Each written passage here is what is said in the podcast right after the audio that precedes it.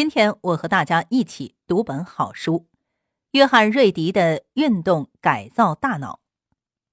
约翰·瑞迪是哈佛大学医学院临床副教授、临床精神病医生、跨学科研究专家、畅销书作家，国际公认的神经精神医学领域专家。一九九七年荣获美国最佳医生。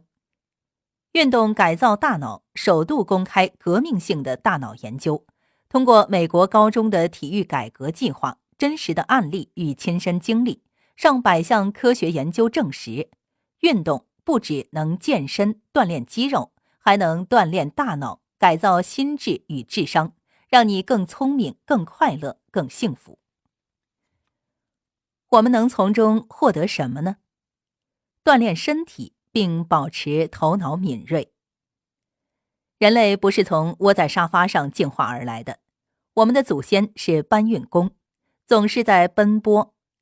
为了生存，早期人类不得不不断的改变位置，从一个水坑迁居到另一个水坑，逃离饥饿的狮子或猎取其他动物作为食物。然而今天，现代人花大量时间在办公桌前，除了手指什么也不动。虽然这看起来像是一种进步，但缺乏活动正在对人类大脑造成严重损害。为什么运动对大脑如此重要呢？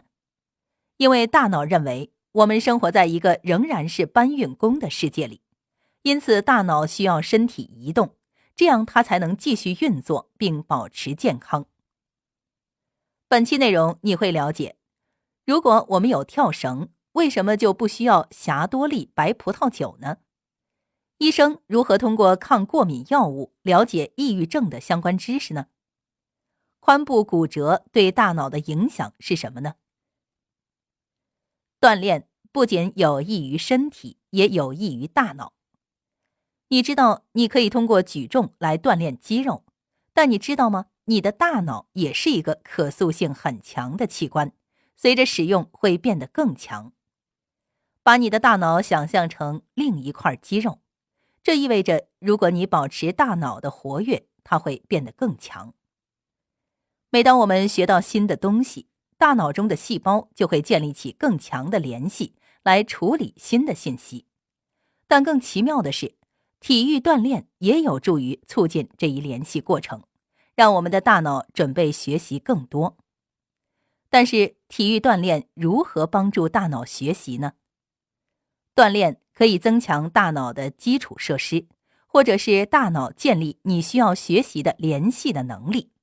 在某种程度上，这是因为运动导致促进大脑连接的重要神经递质水平增加，如多巴胺和五羟色胺。但是，运动也会改变我们的脑细胞。当我们锻炼肌肉时，这些器官会产生一种特殊的蛋白质。称为生长因子，这些蛋白质进入大脑，使脑细胞更容易连接。生长因子也为新的脑细胞和连接提供基础。而锦上添花的是，多巴胺和五羟色胺在我们运动时释放的神经递质，在改善心情和动力的同时，也会使我们的注意力更加集中。因此，锻炼的越多，我们的大脑学习的能力就越强。在纳博维尔中心高中，许多学生都在努力提高英语读写能力。他们被要求参加额外的课程，以提高阅读理解能力。学校决定探索运动对学习的影响，并要求一组学生在课前进行剧烈运动。这个被称为“零小时体育”的锻炼项目，使小组的阅读理解能力提高了百分之十七，而没有锻炼的同学只提高了百分之十点七。很明显，锻炼可以帮助提升大脑的能力，但这只是锻炼的众多好处之一。接下来，我们将学习运动如何减轻压力。不要通过饮酒来减压，尝试做些跳高运动。假设我们雇了一个承包商来装修房子，不知不觉中，我们的家已经变成了一个活地狱。四分五裂，一片狼藉，装修进程看不到尽头。这就是苏珊的遭遇。她是一个精力充沛的四个孩子的母亲，她的故事是一个很好的例子，说明压力如何能导致健康问题。故事是这样的：苏珊雇了一个承包商来装修她的厨房，很快这个项目就成了一个麻烦。苏珊感到不知所措，因为这个项目需要耗费他大量的时间。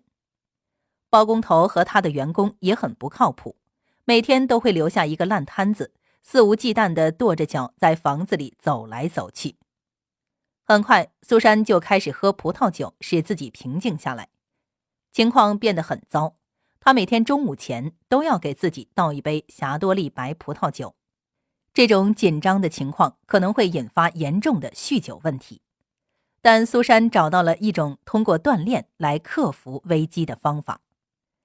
虽然锻炼本身起作用，是因为它会对我们的肌肉产生压力，但进行锻炼也可以帮助我们控制心理压力。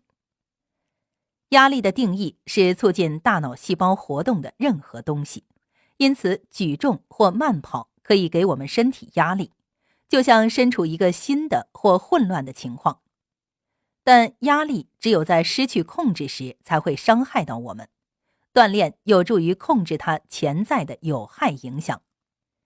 当我们运动时，大脑代谢的某些分子副产品会损害脑细胞，但当这种情况发生时，一种修复机制会使细胞更坚韧，以抵御未来的损伤，使大脑对日常压力更具抵抗力。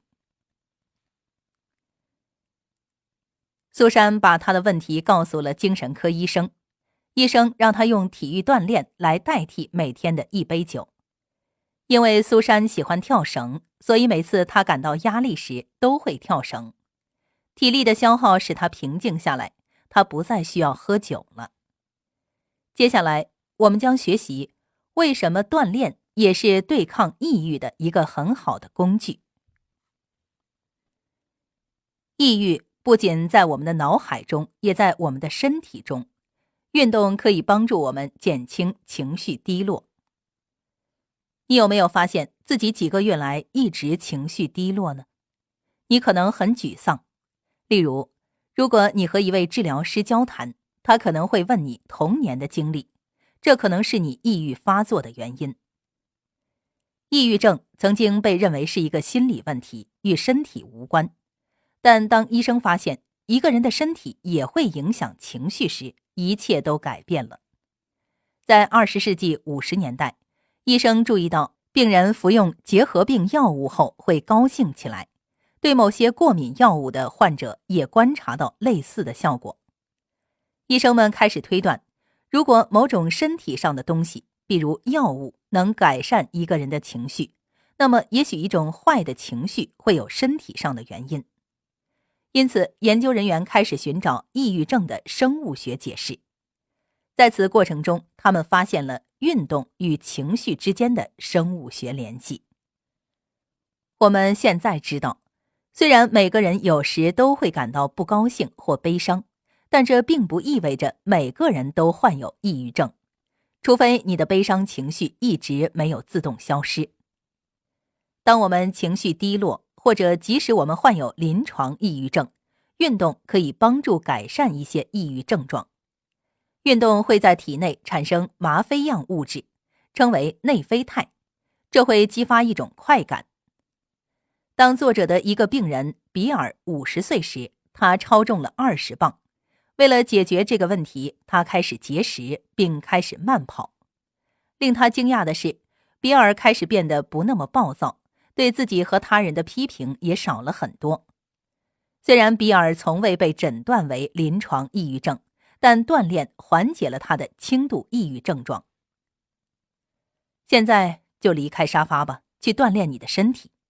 锻炼不仅能帮我们减掉多余的体重，还能让我们容光焕发，改善心情。除了抑郁之外，当注意力缺陷障碍使注意力难以集中时，体育锻炼也可以帮助我们克服它。当你复习哲学或数学中的抽象概念时，你是否努力保持专注呢？如果你这样做了，你的大脑的某些特定部分应该受到责备。你集中注意力的能力取决于你大脑的奖励中心。大脑的这个区域也被称为福格核，由许多多巴胺神经元或脑细胞组成。他们向负责思考、自我控制和注意力集中的大脑前额叶皮质释放多巴胺，这是一种奖励激素。在注意力缺陷多动障碍患者中，大脑的奖励中心需要额外的帮助才能激活。提供这种帮助的一种方式是通过锻炼。注意力缺陷多动障碍患者的大脑注意力系统并没有达到最佳状态，因为大脑与奖赏中心的神经连接较少。结果，一个患有多动症的人会因为注意力集中而感觉不到回报，但这并不意味着患有多动症的人找不到集中精力的方法。相反，这些人只需要一点帮助，这就是锻炼的目的。萨姆是一位三十六岁的风险投资家，但他早年的境况并不乐观。在他年轻的时候，他的家人认为他是个捣蛋鬼，经常严厉的惩罚他。在学校里，他的老师认为他是一个聪明的孩子，如果他不反抗权威人物和吸毒，只要他更加努力，有更好的态度，他就能够出类拔萃。但在某些时候，萨姆会证明他可以集中精力。例如，当他的父母禁止他取得驾照，直到他提高了成绩，他很快从平均绩点一点五上升到了令人印象深刻的三点五。萨姆是怎么做到的呢？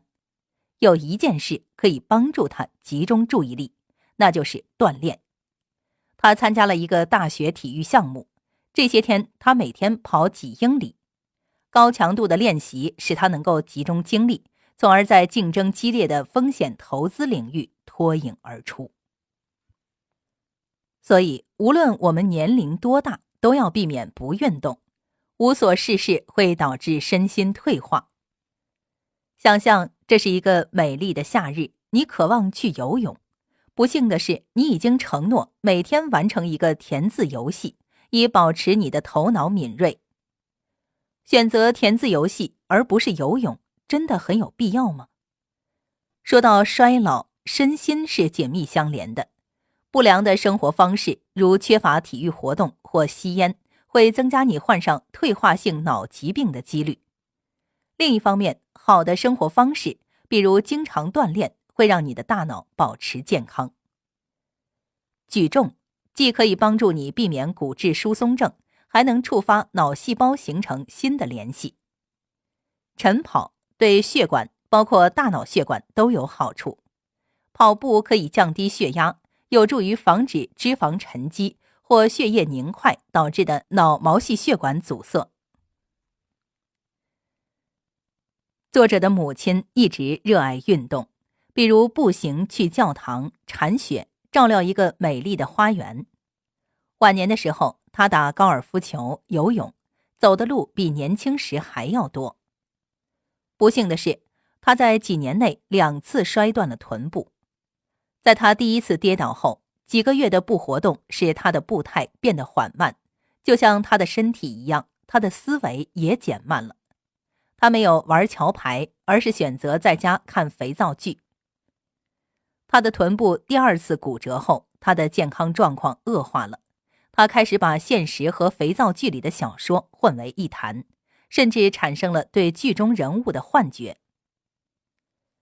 锻炼不仅对你的身体，而且对你的大脑都是必不可少的。很明显，作者母亲的身心衰退一部分是由于健康问题后被迫不活动造成的。所以在夏天去游泳，对你的大脑来说，就像在周日的纵横填字游戏一样。对你的身心健康有利。最后总结一下本书的主要内容：身心之间有着紧密的联系，这使得锻炼对身心健康都至关重要。锻炼有助于缓解压力和抑郁的症状，减缓衰老的速度。作者给出的可行建议是：你很容易上瘾，是吗？试试跑步。如果我们在与任何一种上瘾做斗争，或者觉得自己有上瘾的个性，锻炼可以帮助我们抑制不健康的欲望。与其沉溺于毒品或其他恶习，不如去跑步或游泳。我们会发现，锻炼会让我们的身心回到正轨，让我们充满成就感，并使任何上瘾的渴望变得迟钝。好了，约翰·瑞迪的《运动改造大脑》就给大家读到这里。